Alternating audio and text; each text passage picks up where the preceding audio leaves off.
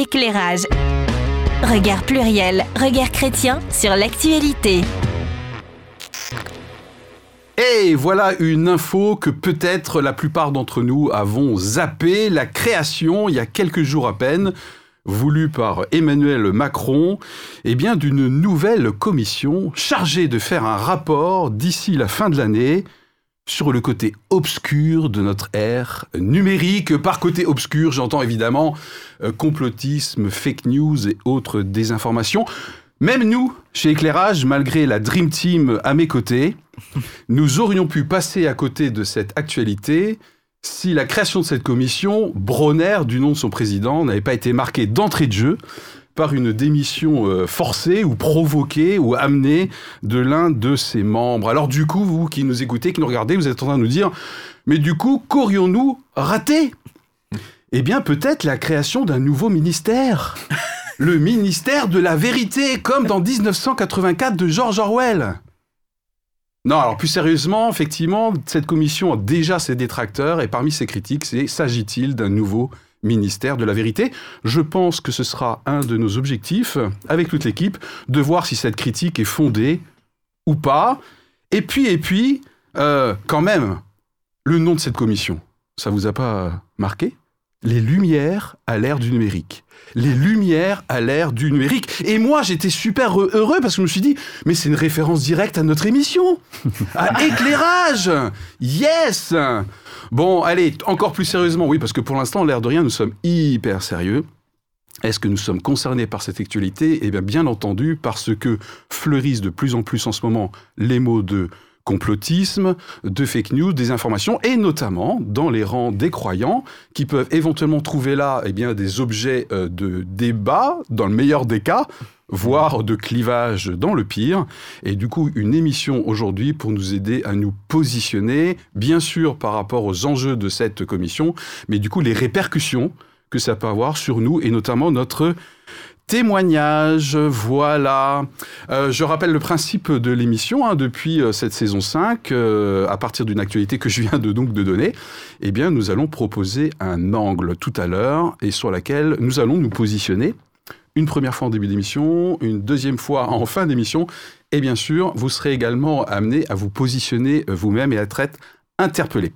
Voilà, alors du coup, euh, premier tour de table euh, qui sera euh, clôturé aujourd'hui par David, puisque David se confesse. Ok, c'est un autre sujet, ça. voilà, comment vous vivez la perspective de passer ces 44 minutes et 30 secondes restantes ensemble? Anita? Mais alors, écoute, franchement, bien. Ok. S'il s'agit de vivre les 44 minutes, de toute façon, la vie vaut toujours la peine d'être vécue, non? Ok, d'accord, je m'attendais pas à ce genre de ah bah, réponse, mais... Euh, bah, écoute, tu poses d'une façon générale, je réponds d'une façon générale. Bon, si c'est éclairage et sur la question, ça me va bien également. Alors, toi, tu as pensé lumière, éclairage, éventuellement notre émission. Oui. Euh, moi, lumière m'a renvoyé immédiatement au siècle des Lumières. on en parlera, bien sûr. Euh, on va en parler. bien sûr. et c'est très intéressant comme élément de comparaison, puisque nous avons quand même des bases doctrinales qui se rapprochent. Des bases doctrinales. Oh punaise, tout de suite, ah. il faut suivre. Hein. Attention. Attention, là, ça, ça plaisante moins. Donc, on garde au chaud. Euh, la base euh, doctrinale. la, la, base doctrinale aussi, on la garde au chaud. Euh, Thierry Avec plaisir de passer ces, ces 44 minutes ensemble. non, avec grand plaisir. Non, mais il a, il, a, décompté les 30 secondes déjà. il, est très, très fort. il est très très fort. Ouais, là, 29, 28 secondes. Thierry. non, avec, avec grand plaisir. Moi, ça m'a ça m'a relancé avec grand plaisir dans mes déjà lointaines études de sociologie ah, avec ouais, notre ami ouais. Bronner. Euh, donc, euh, avec grand plaisir. Oui, parce que c'est un sociologue. Euh, oui. Gérald Bronner, ouais. exactement. Que tu connaissais déjà euh, Pas du tout. Pas du tout. Alors, entre les bases J'aurais pu doctrinales dire oui, mais et non, les pas du études tout. de sociaux, Voilà. waouh. Ok, et donc du coup, avant de laisser euh, la place à, à David, qui va clôturer ce tour de première impression, en fait, avec euh, la confession, euh, moi-même, du coup, euh, ce que ça m'a fait, alors je suis hyper excité, mais je sais, c'est comme d'habitude, mais alors quand j'ai vu, franchement, l'intitulé de la commission, je me suis dit, c'est une fake news. Mais en fait, pas du tout. C'est vraiment le titre, Les Lumières à l'ère du numérique. Et là, franchement, euh, ça a aiguisé complètement ma soif d'en découdre. Voilà. Eh bien, écoutez, euh, pour terminer ce euh, premier tour d'impression, c'est tout de suite la confession avec David. Éclairage. Regard pluriel, regard chrétien sur l'actualité. Euh, oui, alors euh, déjà dire quand même que ces 44 minutes, euh, bah, je me réjouis de les passer avec vous aussi parce que je trouve ah. que c'est toujours intéressant de s'écouter. Un peu moins de 44 minutes. Et de, de, réfléchir ensemble parce qu'on ressort toujours un petit peu construit à la sortie de cette, émission mmh. soi-même. Voilà, alors je dois bien le confesser, cette année a été éprouvante pour l'esprit critique car il a fallu essayer de faire l'analyse et la synthèse d'informations contradictoires et en même temps faire corps avec des décisions collectives devant une situation inédite. Et pour un chrétien, euh, cela fait résonner euh, les échos profonds de plusieurs prophéties, ce qui s'est passé euh, ces derniers mois. Alors l'eschatologie, l'étude de la fin des temps et l'avènement définitif du Messie, se retrouvent un peu en concurrence avec la collapsologie, la théorie de l'effondrement de nos sociétés, sous le poids principalement de la dette écologique et des bouleversements climatiques. Et la question immense, abyssale qui apparaît, quelle est la cause profonde de nos tourments? Qui en est l'instigateur? Qui en tire profit? Qui tire les manettes? Est-ce la combinaison imprévisible et aléatoire de milliards d'interactions individuelles cherchant chacun naturellement sa subsistance et son plaisir? Ou est-ce le résultat d'une force supérieure d'entités supérieures, humaines, humaines ou supra-humaines, qui déroulent un plan précis ou s'amusent à animer le théâtre euh, de l'humanité? La caractéristique, du complotisme, c'est principalement de croire en l'existence d'un complot, c'est-à-dire une organisation secrète qui entend secrètement faire aboutir un plan, un plan qui est prêt à sacrifier le plus grand nombre pour le profit euh, d'un petit nombre. je trouve qu'en fait, le complotisme raconte une histoire, et c'est ce qui fait sa force. Un récit mythique faisant intervenir des forces antagonistes, des héros courageux face à des monstres terribles. Alors face à l'obscurité, souvent on a tendance à se serrer les uns contre les autres devant un bon feu et à se raconter des histoires. Euh, je pense que dans les temps très anciens, euh, on faisait ça souvent. Et d'ailleurs, le mot complot veut dire, à ce sens, de foule serrée autour de quelqu'un, euh, étymologiquement. Ah. Et oui, c'est vrai que c'est bien tentant de se serrer les uns contre les autres autour d'un récit commun. Mais en fait, je crois que j'ai plutôt envie, moi, pour ma part, de prendre un flambeau et d'affronter l'obscurité. Merci euh, David. Euh, bon, on a un sacré niveau. Hein. On s'est dit que franchement, euh, on est déjà voilà assez au taquet. Et puis là, du coup, on monte encore d'un cran. Merci beaucoup David pour cette confession. Dans un instant, nous allons nous positionner sur l'angle qui n'a pas encore été dévoilé. Hein. Si vous êtes en train de vous dire, mais oh, c'est quoi la question du jour? Elle n'a pas encore été posée, donc relax. Dans un instant, nous allons la poser, mais nous avons coutume d'abord d'éclairer cet angle pour qu'on puisse se positionner en toute âme et conscience avec la rubrique fait et contexte. Voilà.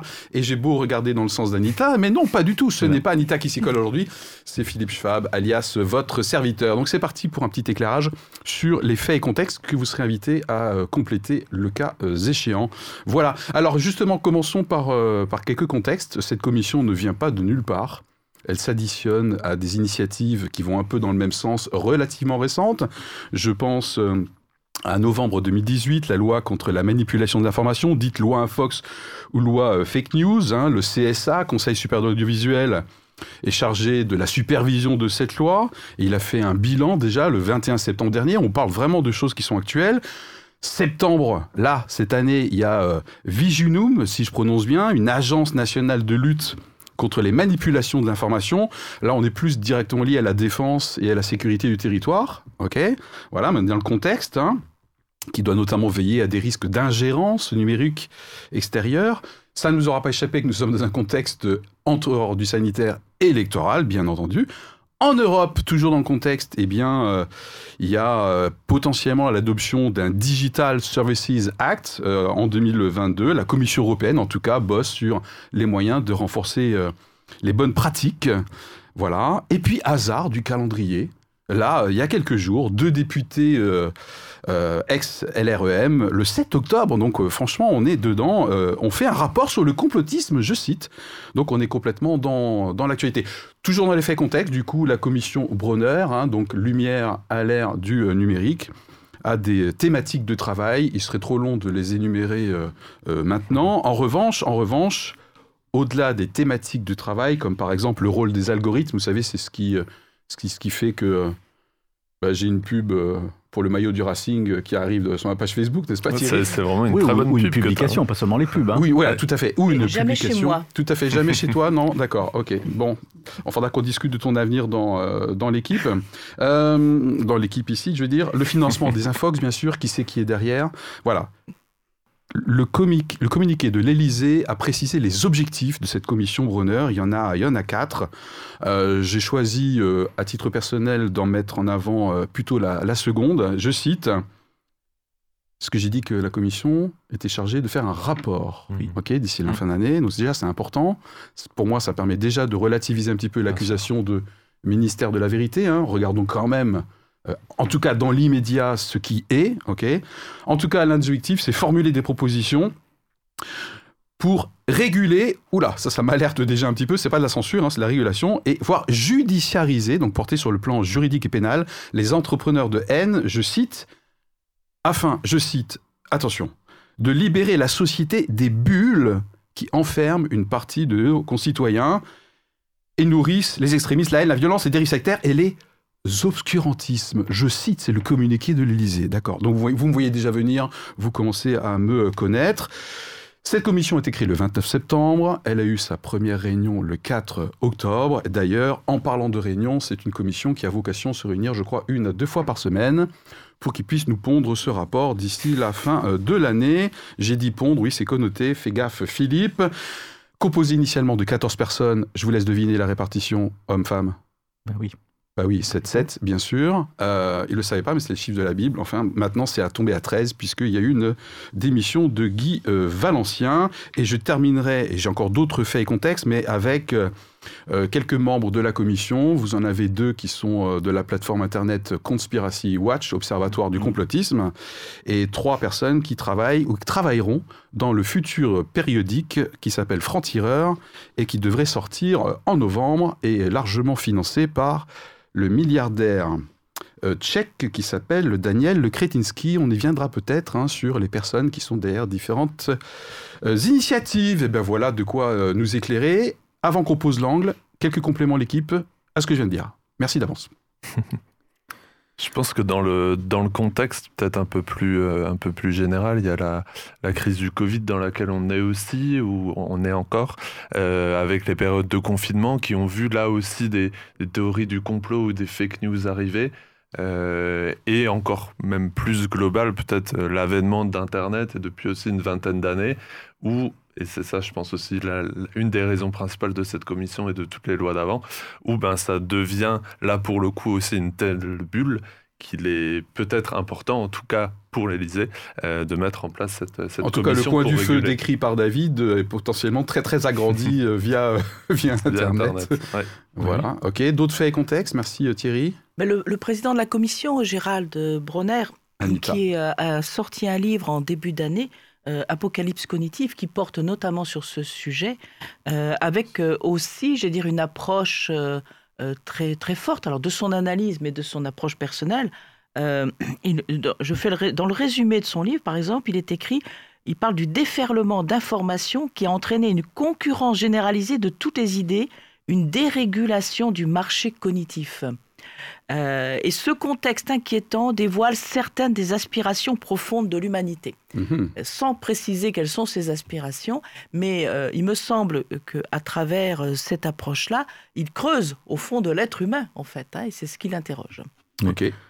Euh, J'ai deux compléments. Euh, donc sur la loi contre la manipulation de l'information là de 2018, elle était quand même principalement, enfin un, volet très important était le fait que il puisse, la, la, justice puisse réagir très rapidement, donc en référé, lorsque pendant les élections ah. il y a des, des, accusations qui sont faites sur les gens pour justement euh, savoir que euh, effectivement pour pas influencer le, le, les, votes. les, votes. puisque même si on dément euh, trois semaines plus tard une fausse information, elle aura fait son chemin et elle se sera répandue. Donc il y a a quand même ce, problème de l'accélération en fait des, informations et des allégations sur Internet qui en temps euh, électoral est quand même très problématique. Et aux États-Unis, ça s'est vécu quand même lors de précédentes élections. Et l'autre chose, c'est que Gérard Bronner, moi j'en avais entendu parler euh, pour son précédent livre qui s'appelait Déchéance de rationalité et qui racontait une expérience où il allait en prison euh, rencontrer des gens qui étaient qui étaient incarcérés pour radicalisation, pour des faits de radicalisation complot, enfin lien avec des menaces terroristes et tout ça, donc radicalisme islamique en particulier. Et, il faisait un travail avec ces personnes-là pour essayer de, de, voir, de, de démontrer et de leur montrer de quelle façon ils s'étaient eux-mêmes enfermés dans ce genre de bulle idéologique. Moi, je, on a cité le siècle des Lumières. Hein, L'intitulé de la, de la commission fait référence, euh, vous l'aurez remarqué, directement donc euh, au siècle des Lumières. Euh, les siècles des Lumières. Oui, le siècle. Ah, ah, ah, je ne sais pas si nous étions encore dans fait contexte. Euh, si, ça, une date, hein. si, ça serait euh, Anita. Sinon, j'ai préparé quelque chose. Oui, parce que d'emblée, effectivement, le, titre enfin, euh, nous renvoie enfin, au siècle des Lumières, qui est, un mouvement du XVIIIe siècle, philosophique, littéraire, scientifique, qui a présenté un certain nombre d'avantages, à dire Diderot, Rousseau, Rousseau en sont sortis. Donc, on n'est quand même pas avec n'importe quel pensée euh, mais dont le fondement était quand même la lutte contre l'obscurantisme et la promotion du rationalisme. C'est-à-dire ce sont deux termes que l'on retrouve exactement euh, dans les propos euh, du comité de, de l'Élysée, d'une part, sachant que le rationalisme, fondamentalement, c'est quoi? C'est le développement, la promotion de la pensée faite par l'être humain lui-même, détaché de la pensée divine. Tout à fait. Donc autant on peut se dire que le rationalisme peut être utile parfois, c'est-à-dire que ça nous, le rationalisme conduit à réfléchir étape par étape, à démontrer les choses, à démontrer ce que l'on dit, et en cela, après tout, c'est une fort bonne chose. Mais il y a un principe de base fondamental qui est de dire nous nous détachons de la pensée de Dieu et nous ne pensons que par l'être humain. Exactement. D'ailleurs, un des membres de la commission, Jean Garrigue, euh, parce que c'est intéressant quand on étudie ce genre d'actualité, bien sûr, de lire ce qui est écrit, les objectifs officiels, et c'est aussi intéressant dans les jours qui ont suivi la création de lire, et non pas d'extrapoler, hein, mmh. de lire mmh. ce qu'en disent eux-mêmes les membres, comment ils vivent leur rôle dans mmh. cette commission. Et Jean Garrigue dit par exemple que notre job, c'est d'identifier ce qu'est le complotisme, d'ici la fin de l'année et de sauvegarder une rationalité, Anita, hein, mmh. dans le débat public. Et effectivement, à l'époque, en 1715-1789, hein, c'est la période hein, du siècle des Lumières, c'était pour lutter contre l'hégémonie euh, de l'Église catholique et de l'obscurantisme vu comme étant une illumination divine absolue et non pas humaine. Voilà, on reviendra peut-être sur ces enjeux spirituels puisque là, nous sommes, nous intervenons en tant que croyants. Est-ce qu'on a terminé sur le fait contexte pour nous positionner? C'est pas mal. Est-ce qu'on a euh, dit qu'un euh, des les membres, euh, certains membres font partie, donc tu l'as évoqué, du, de l'Observatoire du complot Conspiracy Watch Tout à fait. où mm, il faut quand même reconnaître là qu'on a des gens, des personnes qui travaillent la question depuis plusieurs années. Absolument. on n'a pas non plus des néophytes. Rudy Reichstadt. D'ailleurs, David l'a fait un peu tout à l'heure dans la, pas un peu, beaucoup déjà, mais dans la confession. Je pense que ça serait bien de reposer la définition, sa définition du complotisme, qui est, qui est quasiment celle que tu as donnée, David je cite euh, Rudy euh, Reichstadt, c'est la vision globale euh, de la marche du monde voulant que celle-ci soit le fruit d'une conspiration d'individus puissants et néfastes. Voilà, c'est sa définition hmm. à lui. Hein, donc si demain vous êtes traité de, de complotiste via Facebook ou lors d'un dîner sous les chaumières, nos chaumières sont toujours là, ok Eh bien, vous pouvez vous caler en disant est-ce que je suis complotiste d'après ces définitions ou en fait pas tout à fait. voilà. Bon, bah écoutez, il est temps de de nous positionner, je pense, euh, et de vous positionner, vous qui nous regardez et vous qui nous écoutez, sur la question suivante. Non, c'est pas le jeu des 1000 euros ou question pour un champion. On, se calme. Jingle, on se calme. Non, non, il n'y a pas de jingle, je crois. Je sais plus maintenant. Bon, bref. Ok. Parmi les mesures anti-complot, anti-fake news, etc., la toute récente commission Bronner, du coup, ambitionne de représenter les lumières face à l'obscurantisme, le complotisme, la désinformation. Question qu'en penser en tant que chrétien? Est-ce plutôt une opportunité ou une menace? Est-ce plutôt une opportunité ou une menace? Je me positionnerai en dernier. C'est parti. Très courtement, je pense que c'est une opportunité. Très bien Thierry. Hé hey, quel progrès par rapport à la dernière émission C'est ce qu'on s'est dit, non? Il va falloir que je meuble parce qu'on avait prévu 5 minutes. Pour... on est déjà bien avancé, hein. David euh, Pour moi, c'est aussi une opportunité. Ok, très bien. Anita Peut-être un peu menace. J'ai presque envie de dire attendons de voir ce que ça donne. Ok, et, moi, euh, c'est principalement euh, une menace euh, avec une fenêtre d'opportunité, en tout cas celle qui consiste à me, la création de cette commission, à me renvoyer à ma responsabilité en tant que chrétien et à mon témoignage effectivement, sur sur les réseaux, dans mes échanges. Donc ça, c'est le côté opportunité. Tout le reste, j'y vois beaucoup de menaces. Mais c'est mon côté libertarien, peut-être, David.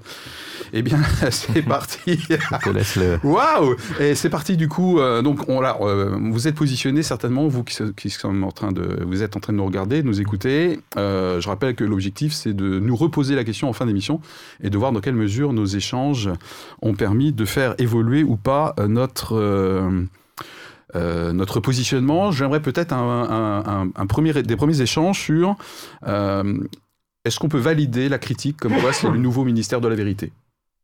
Voilà avec ce qu'on vient d'éclairer. Euh, voilà, Anita fait la, la boue, la moue. C'est exagéré peut-être Oui, je pense que c'est hein exagéré. D'abord, ce n'est pas un ministère, prenons les mots en tant que tel, c'est une commission.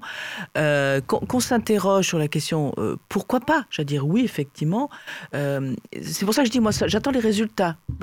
parce qu'après tout, qu'on pose la question, pourquoi pas Les objectifs annoncés peuvent, à mon sens, être recevables. On parle quand même aussi de formuler des propositions dans le champ de l'éducation. Oui. Et, et en ce sens, ça me semble effectivement important. Nous sommes, euh, on dit parfois que nous sommes dans une nouvelle civilisation, une nouvelle ère. Et c'est peut-être probable avec Internet. Que, pourquoi? Parce que nous utilisons de nouveaux moyens de communication.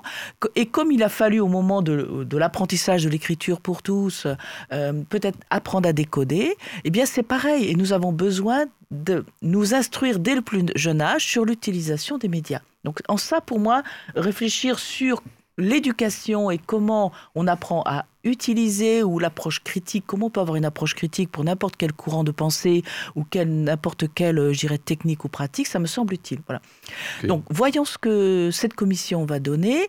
Euh, par contre, je, je trouve que, les, euh, que ce soit dans le communiqué de l'Élysée ou dans, dans les annonces des uns et des autres, il y a quelque chose qui, qui pour moi, va au-delà euh, euh, comment dire, du simple résultat rationnel et tangible, mais qui est de, de parler en fait de la vérité. Et en ça, ça m'interroge en disant, mais comment distinguer, est-ce qu'on peut mettre, j'allais dire, en loi, en termes de régulation, ce qu'est la vérité ou ce qu'elle ne l'est pas?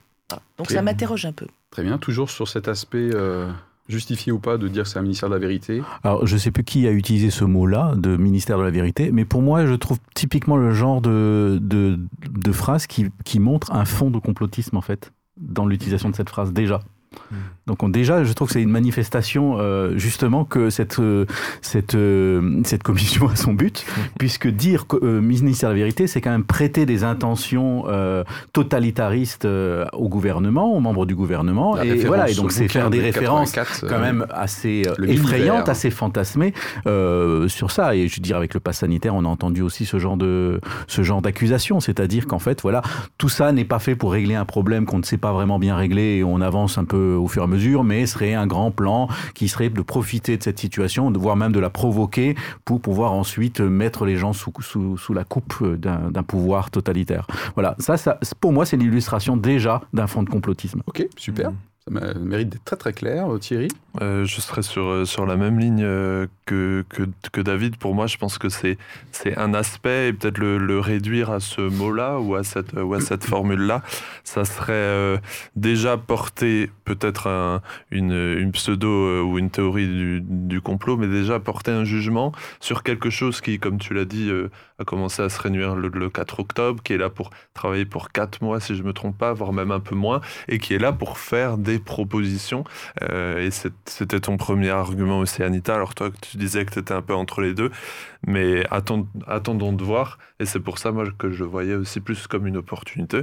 Bon, bah, attendons et ne crions pas tout de suite euh, en disant euh, qu'on nous ment ou qu'on veut euh, cajoler notre pensée ou, ou nos idées. On ne sait pas ce qui va arriver, mais dans, dans, notre contexte aujourd'hui, peut-être être mesuré. Ok, euh, David Alors, dans, dans, le mot des Lumières, il y a quand même l'idée aussi euh, d'une, d'un corpus scientifique euh, qui se construit d'une façon qui fait qu'il y a des choses dont on est sûr et qui sont, on va dire, des vérités scientifiques parce que euh, c'est vrai. Euh, dire, euh, c'est, on prend l'exemple, par exemple, de la théorie de la Terre plate ou, de, la Terre qui est ronde. dire, on peut toujours dire, effectivement, c'est pas tout à fait vrai, elle est pas tout à fait ronde parce que voilà, il y a des trucs. Mais finalement, la vérité scientifique qui a qui a acquis le fait que la Terre est ronde, c'est une vérité scientifique. On peut toujours dire qu'on peut tout remettre en cause, mais il y a quand même ça. Et ça, ça se fait, et il y a énormément de, faits scientifiques qui sont l'accumulation d'un grand nombre de vérifications, de théories, de travail de chercheurs. Et ça, c'est une démarche rationnelle qui a abouti à ce qu'un certain nombre de, de faits euh, et de connaissances soient, euh, soient établis et soient solides. Et euh, c'est là où, en fait, les, certains, certains, certains mouvements alors complotistes ou en fait ou, des, des, informations qui partent comme ça de n'importe où, de, de, nulle part et qui se propagent très rapidement, en fait prennent ces, tous ces faits scientifiques de, de travers en disant mais qu'est-ce qui prouve que, que voilà. Parce qu'en fait personne n'est aujourd'hui capable de remonter de redescendre, on va dire, toute la, toute la montagne d'accumulation des indices qui a fait qu'à un moment donné, quelque chose devient une mm. connaissance scientifique plutôt qu'une théorie scientifique. Bon, à un moment donné, est-ce que la vérité scientifique d'un jour n'est pas non plus valable jusqu'au jour où une nouvelle découverte scientifique mm. euh, bouleverse la précédente? Donc, euh, je suis quand même un petit peu... Oui, mais pas totalement. Ok. Mais bon, est, on, peut toujours dire ça. on peut toujours dire que parce qu'ils avaient raison, euh, mais pas dans le bon moment. Quoi, on hein. peut toujours découvrir une, vérité tout d'un coup, enfin quelque chose, une, une réalité physique supérieure qui fait que en fait ça met tout à plat. Mais il y en a quand même pas, ça, ça, se produit pas tous les matins. Et en tout cas, même avant ça, de toute façon, il y a quand même des choses sur lesquelles qui nous semblent suffisamment solides pour qu'on puisse s'y mettre. Et euh, et s'il y a jamais un doute sur quelque chose de très important qui est établi depuis très longtemps, ce qu'il y a, c'est qu'il y a une charge de la preuve qui est gigantesque. Mm. Et ça n'est pas simplement euh, quelques posts sur Internet multipliés par 500 000 partages qui euh, font euh, office de preuve. Alors, ministère de la Vérité, je trouve ça aussi évidemment. Alors, bon, c'est une punchline, hein, c'est de la caricature, ça fait partie aussi du jeu, du jeu politique. Je pense que tout le monde, à un moment donné, d'un bord ou de l'autre, balance des choses dès lors qu'il veut faire entendre sa voix par rapport à une initiative. Hein. donc, ça, c'est de bonne guerre. D'ailleurs, à noter hein, qu'en étudiant euh, le sujet, oui, parce qu'on dit utiliser le sujet, euh, cette commission des critiques autant euh, à droite que qu'à gauche. Hein. c'est très clair. Hein. Mmh. voilà. moi, ce qui m'a alerté quand même, c'est que les Lumières, il y a aussi le corpus scientifique, mais il y a un côté un peu élitiste quand même. Hein. Et là, je trouve un travers français, c'est mon opinion personnelle, où l'État sait l'État sait. Et vous, vous êtes la plèbe. Alors, ils n'ont pas dit la plèbe, mais il y a quand même l'obscurantisme, la raison versus les croyances. Oh, croyances? La magie, d'accord les superstitions. Donc, euh, même si je trouve la punchline euh, Mystère de vérité euh, évidemment excessive et dangereuse dès lors que ça amène mmh. voilà, ces, ces partages-là, un peu de recul personnel, c'est bien, mais il y a quand même le côté lumière, rationalité, et nous, on sait. Voilà, on va vous éclairer. Donc, je pense que c'est assez français quand même. Hein. Il y a un côté jacobin, très centralisateur, qui n'est pas du, coup du tout uniquement l'apanage de cette commission. Hein. Mmh. Euh, mm. Ça date, euh, voilà. C'est tout à fait juste. Tout à l'heure, j'ai voilà, parlé un petit peu mon bémol, quoi. j'ai parlé des membres de cette composition qui sont euh, effectivement qui ne sont pas des amateurs. Mm-hmm. Et une des remarques par rapport à cette commission, c'était dire qu'il y avait des gens du, du terrain. je, n'en vois pas beaucoup. Bien sûr, on peut dire que certains, les sociologues sont parfois des gens du terrain dans le sens qui mènent des enquêtes, qui, et comme tu l'as évoqué par rapport à M. Bronner. Mais je me dis, est-ce qu'on n'aurait pas pu avoir aussi d'autres représentants de la société civile? Ça serait euh, qui, par exemple C'est une question peut-être des, des, différents corps de métiers, peut-être des, euh, des, représentants de, différentes religions, d'écoles. Enfin, je, voilà, je me dis, on a, on a quand même. c'est assez euh, intellectuel, en fait, ce que je vois là. Hein. Historienne, directeur de l'Observatoire, directrice de recherche, écrivaine, ancienne journaliste, professeur de géopolitique, politologue, chercheur en sciences sociales à la Fondation Descartes. C'est ça. ça me frappe maintenant. c'est très français, ça. Et, donc, effectivement, oui, on a un concentré de personnes qui ont connaissent des choses. Et, là-dessus, moi, je ne vais pas hmm. dénier d'emblée euh, leur connaissance là-dessus. Mais euh, est-ce qu'ils sont vraiment représentatifs de l'ensemble de la société Et est-ce que c'est effectivement au sachant euh, de notre société de décider pleinement de ce qui est vrai ou de ce qui n'est pas vrai, de ce qu'il faut faire ou pas. Est-ce que la démocratie, c'est ça? Est-ce que c'est pas aussi l'ensemble de la société hmm. qui peut y contribuer? Après, après c'est vrai qu'il y a ce, cette distinction entre ce qui est vrai et ce qui n'est pas vrai. et c'est vrai que quand en voyant la, la, composition euh, des, membres de cette commission, on peut s'interroger. Maintenant, entre journalistes, historiens, je crois qu'il y a un youtubeur ou une youtubeuse. Une youtubeuse, Aude Favre, tout à fait, qui a 86 000 abonnés. Euh, Vous trouvez ça sur euh, YouTube, Aude, What the, alors c'est pas What the, je peux pas le dire, on est à l'antenne, mais What the fake, voilà. Les jeunes comprendront.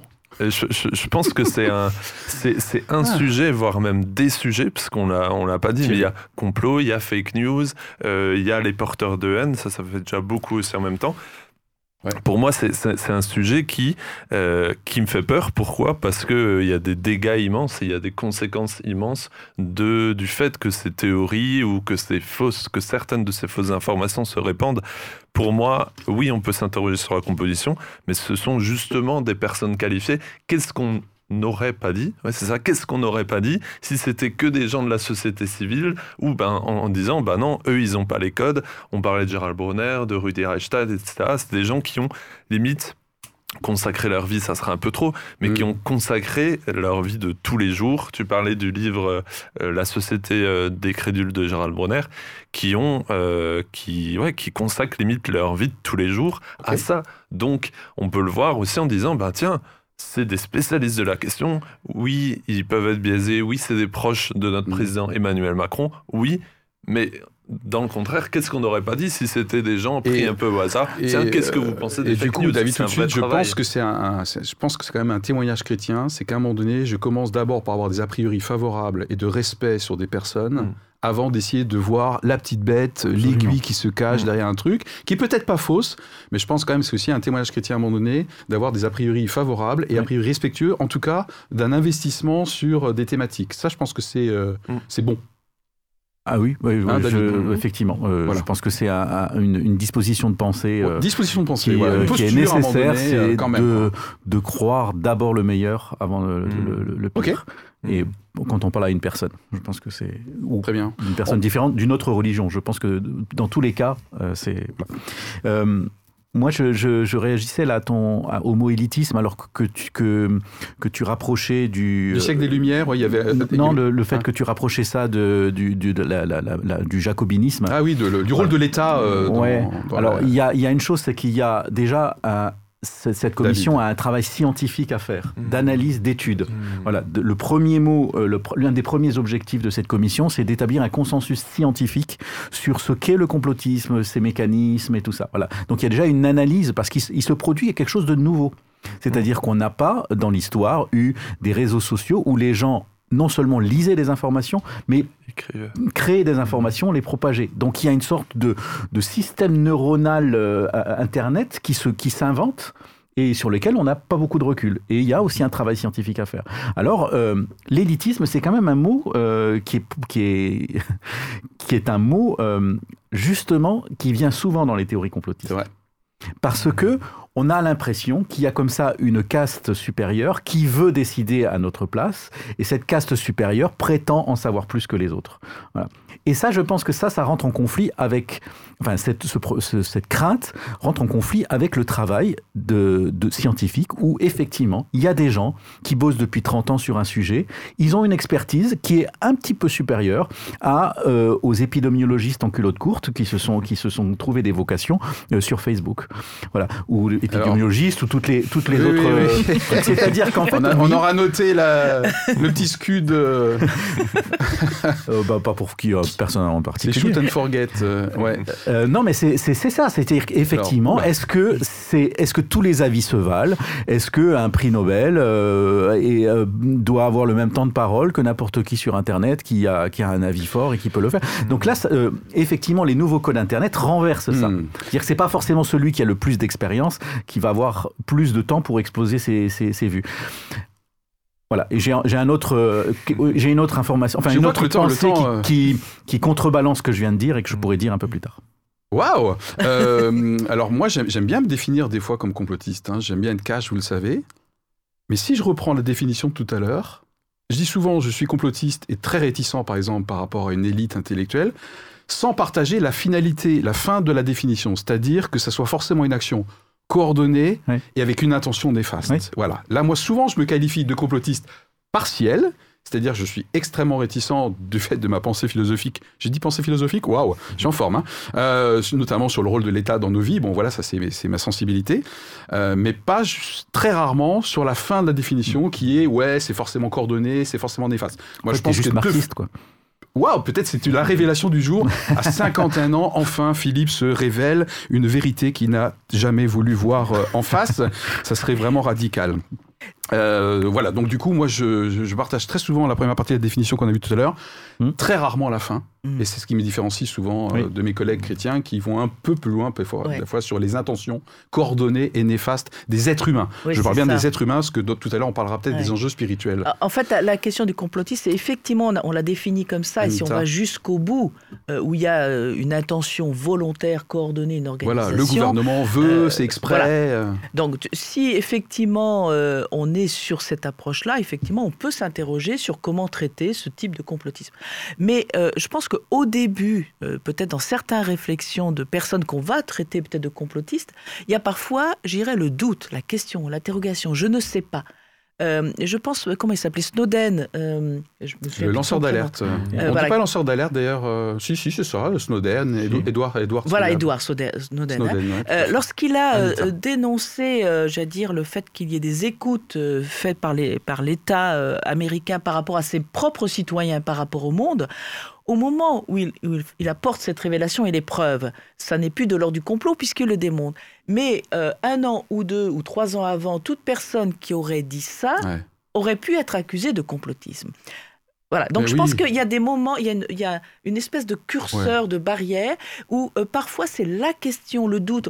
Et si euh, on dit que le complotisme, entre guillemets, s'est développé pendant cette période de crise sanitaire, c'est parce que nous avons été dans, une période d'incertitude, d'inconnaissance, de mhm. doute, nous ne savions pas, et que des questions se posent et soient ouvertes, ça me semble aussi normal. Il y a un an, on disait, euh, ceux qui disaient que le vaccin était issu de laboratoire était chinois, ok, c'était hyper mal vu, quoi. Même Rudy... Disait il y a 26% de Français, il y a un an et demi, qui croient que le virus sort d'un laboratoire chinois. Quoi. Aujourd'hui, c'est presque une, en tout cas, c'est la piste numéro un privilégiée par l'ONU, quoi. Donc des fois, je me demande quand même si ce qu'on traite aujourd'hui de complotiste, c'est pas quelqu'un qui a raison trop tôt. Question. Ah, Après, sur le, sur le complotisme. Parfois. La vérité, euh, voilà, pardon Thierry. La, vérité change. Non, mais euh, donc il y a, La vérité est ailleurs. Et, on me laisse pas parler. C'est vrai. Vous êtes un peu dissipé. Euh, non, il y a, y a, le fait de, de prendre du temps et. et d'attendre ce que cette commission va faire, mais il faut pas non plus se leurrer dans le sens où tu dis euh, est-ce que est-ce qu'on est complotiste ou est-ce qu'on n'est pas complotiste euh, Ne pas être complotiste, c'est pas non plus dire non, il n'y a pas de complot ou il n'y a jamais eu de complot. Ah. Les complots existent, il y en a eu. Euh, on voit un principal complot même dans la Bible, euh, de faire mourir Jésus, on peut le voir comme un, comme un complot organisé, etc. Euh, on, peut voir des complots, les complots existent tout en disant que non, il n'y a pas forcément une volonté de nuire derrière et que tout est organisé. C'est juste que aussi avec l'avènement d'Internet, depuis euh, un peu plus de 20 ans maintenant, il y a un, il n'y a plus que des théories du complot, mais il y a tout un tout un environnement et tout un, tout un élan vers vraiment que tout est complot. Et c'est ce que tu disais avant, c'est que quand je vois une information, quand je vois une commission, quel est mon premier regard ou quelle est ma première pensée, même dans mon cœur et intimement? Est-ce que je suis là en mode non, on nous ment, on ne sait pas bien, ou est-ce que je vais dire, je vais prendre le temps? Moi, je vois vraiment, au-delà du complot et de la théorie du complot, vraiment un, élan et, limite une mode, une mode de voir ce qui ne va pas ou de voir ce qui est faux euh, dans l'information qu'on te donne. Je crois que David, tu avais un élément que tu avais mis au chaud ou au frais, où tu veux euh, d'abord réagir par rapport à Thierry. Il est, euh, en fait, le temps passe très très vite. Oui. Alors, le sujet nous épuise. par rapport à ce que tu dis, le complotiste, je pense qu'en fait, on peut pas se dire je suis complotiste certaines fois ou pas. Je pense que mm quand on parle du complotisme, on parle d'une souffrance et d'un, je dirais, une sorte de naufrage intellectuel. Vraiment, je pense qu'il y a quelque chose de, pathologique dans le fait d'être complotiste. Parce que c'est pas le fait de croire en un complot qui nous fait complotiste. Hmm. C'est le fait, en fait, de, de considérer que ce qu'on nous dit est un mensonge et qu'on ne veut croire personne. Ok. Mais quand même, de se jeter dans les bras de quelques personnes qui nous disent des choses sans preuve et que eux on croit.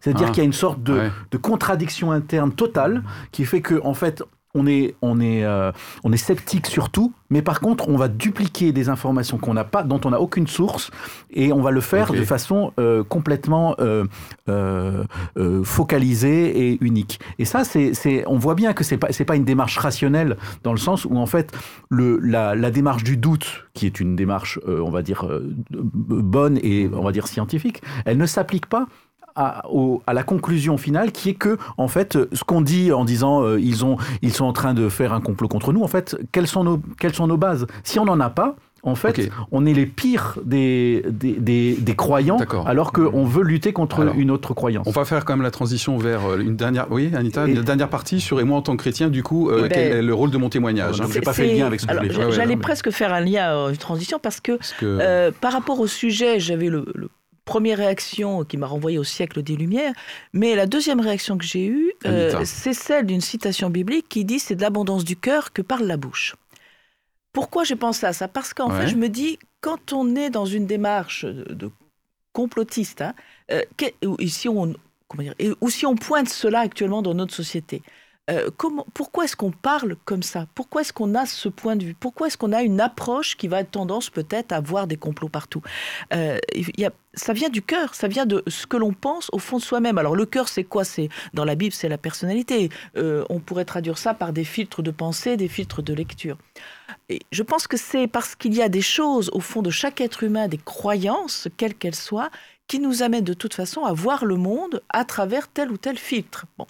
Et c'est bien de cette abondance que par la bouche, nous dit la Bible. Et or, ces derniers, ces derniers mois, l'abondance, c'était ça, c'était peut-être la crainte, c'était l'incertitude, c'était peut-être la méconnaissance. Donc, en est sorti, j'irais, des fleuves euh, qui se sont transformés en euh, du, complot. Donc, je, pense qu'il y a quelque chose qui ne pourra jamais être complètement mesuré, euh, régulé, c'est le cœur humain. C'est le cœur humain. Et ça, j'allais dire, ça s'alimente euh, ailleurs. C'est pas que euh, simplement dans le rationalisme. Euh, c'est avec de la connaissance, mais c'est pas que avec le rationalisme qu'on peut travailler le cœur humain. Ok. Est-ce qu'on peut clôturer du coup mm. avec l'impact sur mon témoignage individuel chrétien par rapport à tout ce qu'on a dit, complotisme, désinformation, fake news? Quel équilibre nous pourrions mm. trouver, enfin, inviter notre audience à trouver en tant que croyants sur euh, son rapport euh, à ces risques ou à ses points de vigilance aussi, opportunités ou menaces, je rappelle, c'est la question posée. Et on va clôturer du coup euh, là-dessus. Hein. Un peu à ma grande surprise d'ailleurs, puisque je vois que le temps file. Particulièrement vite aujourd'hui. Oui. David. c'est moi je pense que le, le risque que l'on a qu'on peut avoir en tant que chrétien, c'est le fait qu'on fait on raccroche notre foi et nos croyances à justement un besoin d'avoir un récit qui fait sens de la marche du monde et de l'humanité. oui, c'est ça. Et c'est sûr que c'est naturel. Et je pense que toutes les religions ont, d'une certaine façon, essayé de répondre à ça. C'est-à-dire, qu'est-ce qui fait sens? Pourquoi on est là? Voilà, de donner des réponses à des questions. Et donc, effectivement, ça se rapproche un petit peu de, ce, que les, complotistes ont besoin, c'est d'avoir un sens à quelque chose qui paraît tellement hasardeux, tellement tiré du hasard, un, satané virus, même pas spécialement dangereux, qui arrive à gripper toute une société. C'est, voilà, on essaye de trouver du sens. Et donc, on, euh, voilà, on a un besoin de récit, on a besoin de, de ça, et on aime les histoires. Mais moi, je trouve que ce serait dangereux et c'est un petit peu ma démarche personnelle, ce serait dangereux de ramener et de, de, de, ramener la religion à ce besoin-là. Parce que ce n'est pas que ça. Ça n'est pas que ça, et ça n'est pas d'abord cela, en fait. Très bien. Et euh, euh, je pense que le rationalisme, enfin, ça, n'est pas un exercice facile, parce que, euh, bien sûr, parfois ça coupe des branches sur lesquelles on était confortablement installé, mais le rationalisme, c'est aussi pour nettoyer un petit peu, pour moi, le fait que c'est pas, je, ne suis pas un récit simplement parce que j'ai besoin d'un récit, c'est parce que c'est aussi quelque chose qui m'amène qui m'amène à une réflexion personnelle, une réflexion profonde qui va au-delà de simplement l'écume des, des, jours et l'écume des événements, pour essayer de rentrer dans quelque chose de plus profond avec moi et avec euh, le divin. Et ça, je pense que pour ça, le, rationnel peut nous aider à, à, centrer notre chose pour que on, arrive justement à ne pas verser dans la superstition, mais qu'on arrive à rester dans la religion. Que du coup, on peut en profiter pour se positionner en fin d'émission, puisqu'on y est, par rapport à la question de départ, David pour clôturer ce que tu viens de dire, tu restes sur ta position de départ, plutôt une opportunité, c'est ce que tu disais, ou carrément une opportunité? La création de la commission? Euh, Oui, En tout cas, c'est l'ensemble de tes propos tenus aujourd'hui sont plutôt dans ce sens-là. Oui, je pense que la, la, oui, mais par contre, par rapport à la question que tu poses en tant que chrétien, ouais, ok. Je pense que c'est un risque. D'accord. Mais c'est un risque qu'on peut peut-être affronter. Ok, très bien. il nous reste peu de temps. Anita, Thierry et je. Alors, je, serais presque dans le positionnement inverse. C'est-à-dire qu'au ah, début, je disais c'est je pensais risque, hein, j'étais euh, sur la frontière risque-opportunité. Là, en fin d'émission, je dirais euh, opportunité avec un risque. Voilà. Ok, waouh, bel, bel effort de concision, hein. remarquable euh, pour le timekeeper que je suis, Thierry. moi, je reste sur, sur, l'opportunité et en, conclusion, en tant que chrétien, j'ai bien aimé ce que tu as dit, David. Et il y a un, sociologue, pour reprendre mes études de sociologie, oh. c'était Peter Berger qui parlait de réenchantement du monde, mmh. le, le, fait d'avoir un, un récit collectif euh, et de fait de, de de, de, comprendre ce qui est en train de se, se, passer en tant que chrétien. J'en profite, moi je mets juste un point d'attention, c'est que en tant que chrétien, on est habitué et on est euh, sensibilisé à penser à la fin des temps, à l'apocalypse, à l'eschatologie, comme tu disais avant. Tout à fait. Euh, et dans les théories du complot, dans les fake news, etc., je pense qu'il y a un biais dans lequel il ne faut pas tomber de dire, vu que je suis euh, amené et vu que je suis encouragé à penser à ça et à m'en préoccuper, à ne pas vouloir trouver euh, la vérité mais en ayant foi aussi euh, qu'il y a des mystères et que je peux pas comprendre et que ça va pas forcément être apocalyptique, mais que je peux faire confiance euh, en Dieu et, dans ce qui est écrit dans la Bible aussi. Ok. Et alors moi, du coup, par rapport à la question sur euh, chrétien, j'ai mon petit adage à moi, pour un témoignage chrétien, c'est ni ridicule ni naïf.